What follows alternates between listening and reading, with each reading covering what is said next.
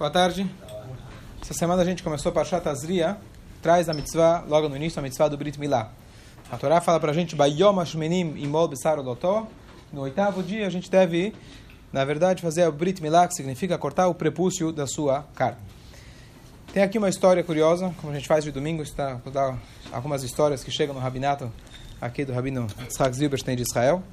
E aqui chega uma história que é difícil de acreditar que é verídica, mas aparentemente é, só em Israel para acontecer. E é, no final das contas a gente não vai ter uma conclusão para essa história, mas vamos apenas conhecer os dois lados da moeda. E a história é a seguinte: uma vez, a gente está acostumado aqui, infelizmente, lendo no jornal que se encontrou um bebê jogado na estação de ônibus, no metrô e etc. Então, em Israel, encontraram um belo dia um bebê que ele estava colocado, bem colocado no bercinho, num carrinho, em algum canto, e ao lado dele tinha a seguinte carta: Esse bebê nasceu para pais Yekarim, pais queridos, que nasceu para eles, Baruch Hashem, é, cinco dias atrás. Infelizmente, eles não têm condições de educá-lo, de é, ficar com ele por enquanto. Eles têm uma dificuldade tremenda financeira e é, eles não têm condições.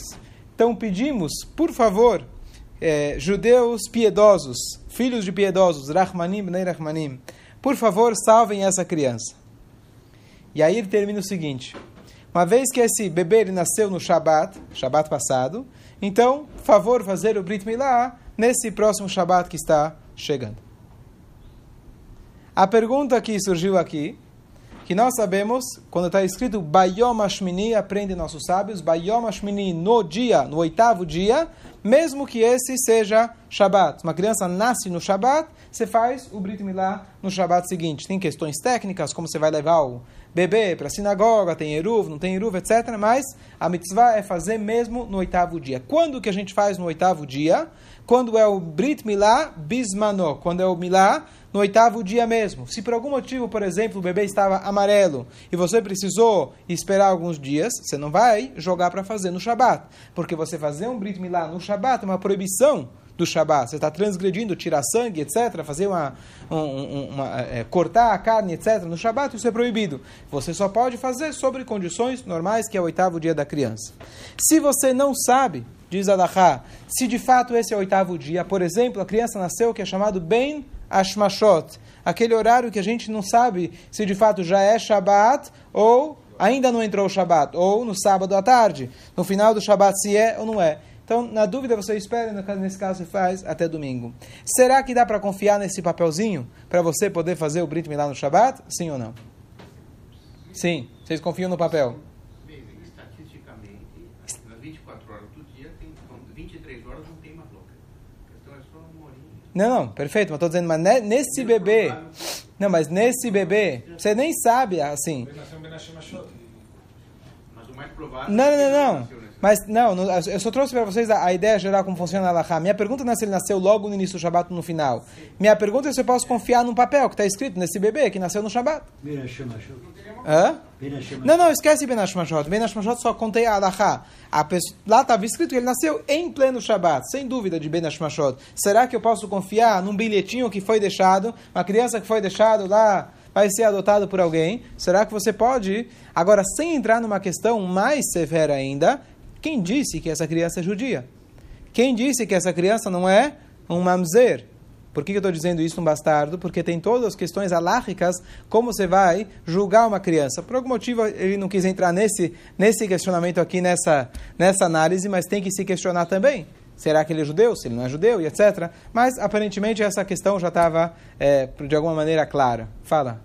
Não tem por que a pessoa mentir, que não tem nenhuma vantagem a pessoa contar, ah, ele nasceu no Shabbat, ele nasceu na quinta. É, mas vai saber se foi uma pessoa, vai saber se... Concordo.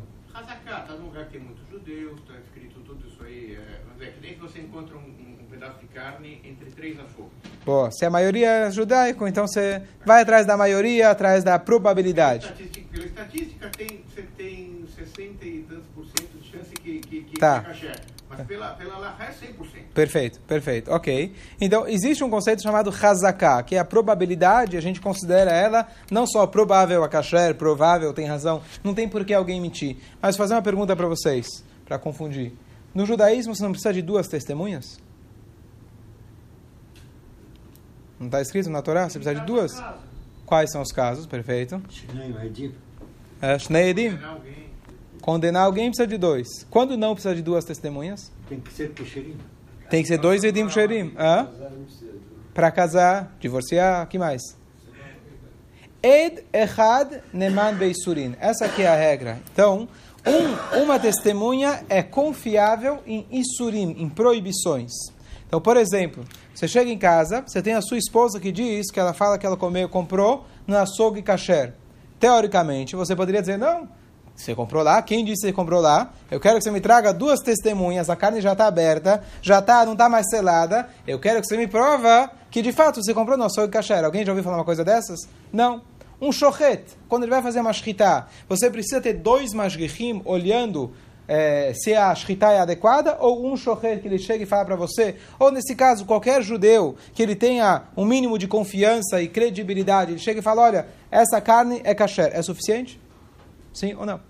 É suficiente, porque Ed Echad, uma testemunha, é confiável em Isurim. Não é para falar que fulano deve dinheiro ou que fulano é culpado, etc. Sobre Isurim, sobre proibições, sobre coisas proibidas, uma pessoa só é confiável. Então, teoricamente, então, se alguém chega e fala para você, olha, esse bebê, aliás, tem toda uma questão, como eu vou saber quando o bebê nasceu? Você foi lá, e você não entrou, no, você não entrou na, na, na sala de parto e a mulher estava anestesiada. Você vai saber em quem você vai confiar. Então tem toda uma questão de quem nasceu o bebê. Quem disse que o bebê que nasceu, hoje você tem tudo código de barras, na pulseirinha, etc. Quem disse que o bebê que nasceu é filho dessa mãe? Talvez ele nem é judeu. Quem disse que ele é Cohen? Então tem aqui várias questões, mas de maneira geral, uma pessoa para isso já é suficiente. Se alguém chega e fala, esse fulano é Cohen, se alguém chega e fala, esse é o pai desse, já é suficiente, assim por diante.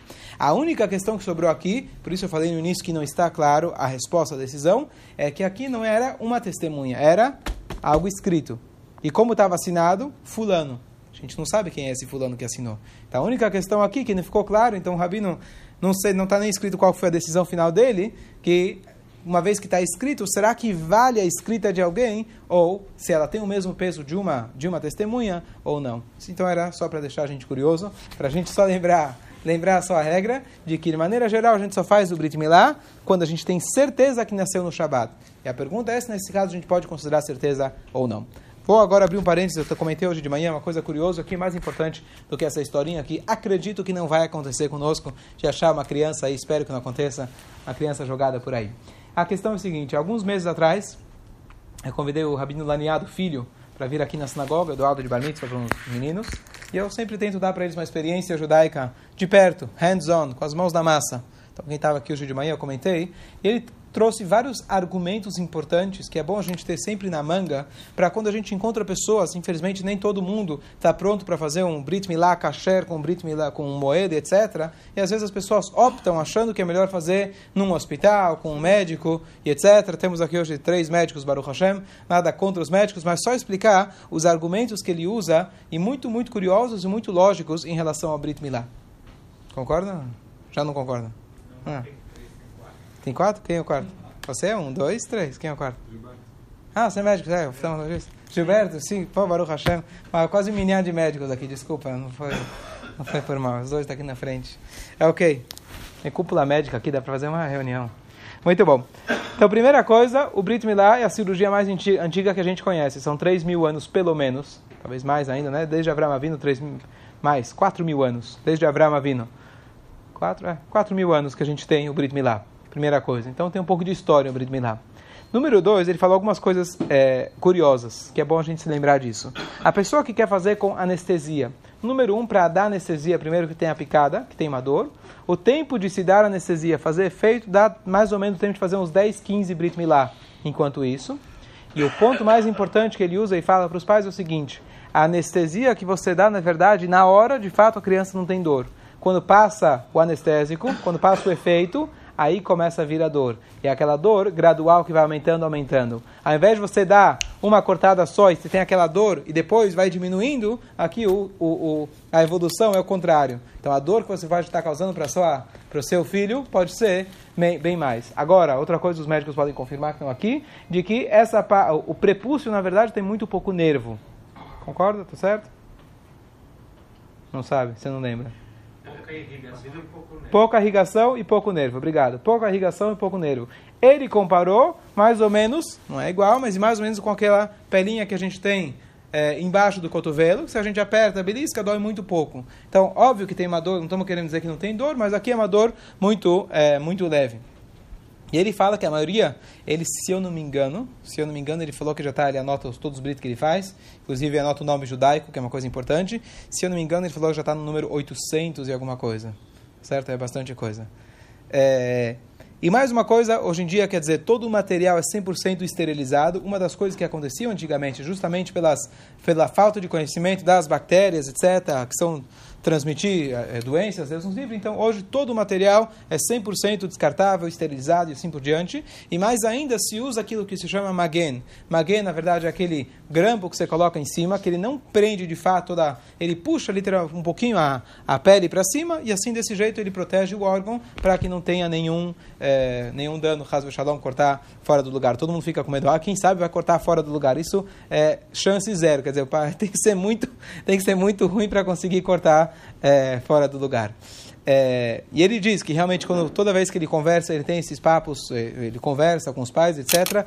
Eu não lembro se é todas as vezes que ele consegue de fato convencer os pais. E é importante lembrar de que alguém fala, bom, Brit Milá é Brit Milá, qual a diferença? Número um, às vezes a pessoa pode fazer eh, o Brit Milá não de acordo com a Allahá, não fazer todos os pré-requisitos que a Allahá, eles, o que eles chamam de fimose, não é exatamente o Brit Milá, número um. E mesmo que a pessoa conheça e faça, o Brit Milá não é uma cirurgia, é um processo judaico. E para um processo judaico, você quer que uma pessoa que ele representa a Torá, que ele representa a Torá no seu dia a dia, e ele vai trazer o seu filho para essa chá, para essa santidade. Então, acho só importante a gente lembrar isso. E mais ainda, ele falou, quer dizer, um moed dele com 800, eu quero, eu quero que você encontre um, um cirurgião que ele tenha 800 Brit Milá. Tá certo? Então ele tem muito mais experiência e o máximo que pode acontecer, às vezes o sangue no estanque, então você leva ele já, você leva ele para o hospital, dá um ponto, alguma coisa assim e é, está resolvido. O, a questão da hemofilia, então ele falou que já no hospital eles já sabem, uma criança se tem hemofilia, então ele já sabe de antemão e está preparado de acordo para que a criança não tenha, é, se não tenha coagulação, etc. Ele já tem os remédios adequados para isso. Alguma dúvida? Algum comentário? Não? Certo? Doctor? Fala alto, fala alto. Uma vez eu pesquisei, Só para concluir com uma história bonita, também traz aqui nesse livro que a gente lê toda semana. Ele traz aqui uma vez dois judeus, dois eram Moalim, eles estavam, se encontraram na época na Rússia, na, na Europa antiga, etc. Eles estavam, se encontraram num trem. E eles começaram, eram dois grandes Moalim que tinham lá na Europa, e eles se encontraram justo no trem, era uma sexta-feira. E, e aos poucos eles eram não só Moalim, mas eram grandes Talmidei Chachamim, estudiosos da Torá, e eles começaram a eh, conversar sobre Guimará, Talmud, etc. Vai, vem, vira e volta. E de repente eles perceberam que eles já tinham passado a estação deles. E aí um virou para o outro e falou: opa, é, Shabbat está chegando, não tem como voltar, o que, que a gente faz? E um respondeu: ele falou: olha, tudo agarrar para ti, tudo que Deus faz é tudo foi designado, programado. Então não se preocupa, com certeza Hashem quer que a gente venha para cá. Então eles param na próxima estação, já estava chegando próximo do Shabat, eles descobrem que estão numa, numa, é, numa cidade totalmente goi, totalmente sem nenhum judeu lá. E aí eles insistem, procuram, até que finalmente eles acham um judeu. Na hora que eles acham, vão até a casa daquele judeu, aquele judeu quase desmaia. Ele falou, faz muitos anos que eu não vejo alguém de barba aqui na minha cidade. Ele falou, olha, será que eles falaram, será que a gente pode passar Shabbat aqui? Ele falou, claro, mas eu tenho um problema. Ele falou, justo há oito dias atrás eu tive um bebê, e eu estou aqui, eu moro sozinho, não tenho contato com ninguém, eu estava rezando, implorando para Deus, para que eu pudesse fazer um Brit Milá.